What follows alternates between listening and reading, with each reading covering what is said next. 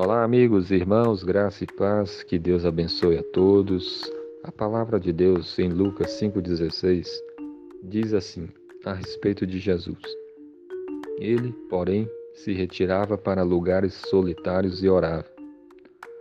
Esse versículo fala um pouco a respeito da vida de oração que Jesus tinha.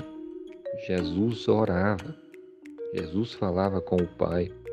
E aqui diz que ele se retirava para lugares solitários. Ele tinha o hábito de buscar algum lugar onde ele pudesse orar sozinho, um lugar tranquilo, um lugar onde não tivesse pessoas ali para estar tá, é, falando, para não, não, não, não atrapalhar esse momento de comunhão. Ele buscava esses lugar, lugares solitários e orava.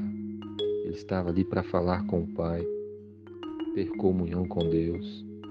E aqui está um ensinamento muito importante para nós fazermos o mesmo, para nós buscarmos lugares onde possamos orar com tranquilidade.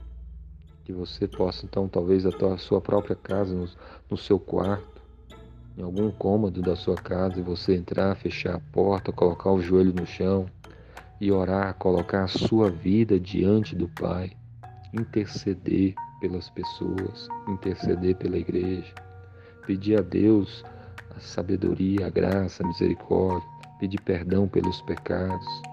Coloque a sua vida diante de Deus, coloque a sua família em oração. Nós temos muitos motivos para orar, temos muitos motivos para pedir, para interceder por outras pessoas. E também temos muitos motivos para agradecer, para louvar ao Senhor, para exaltar o nome do Senhor. Por, e para tudo isso nós precisamos de ter tempo, de nós reservarmos tempo no nosso dia a dia e falarmos com Deus.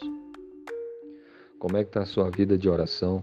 Você tem buscado falar com Deus assim em lugares reservados, isolados, lugar, lugares assim solitários, tranquilos que você pode orar tranquilamente? Como é que está a sua vida de oração? Deus nos ama, Ele enviou o seu Filho amado Jesus.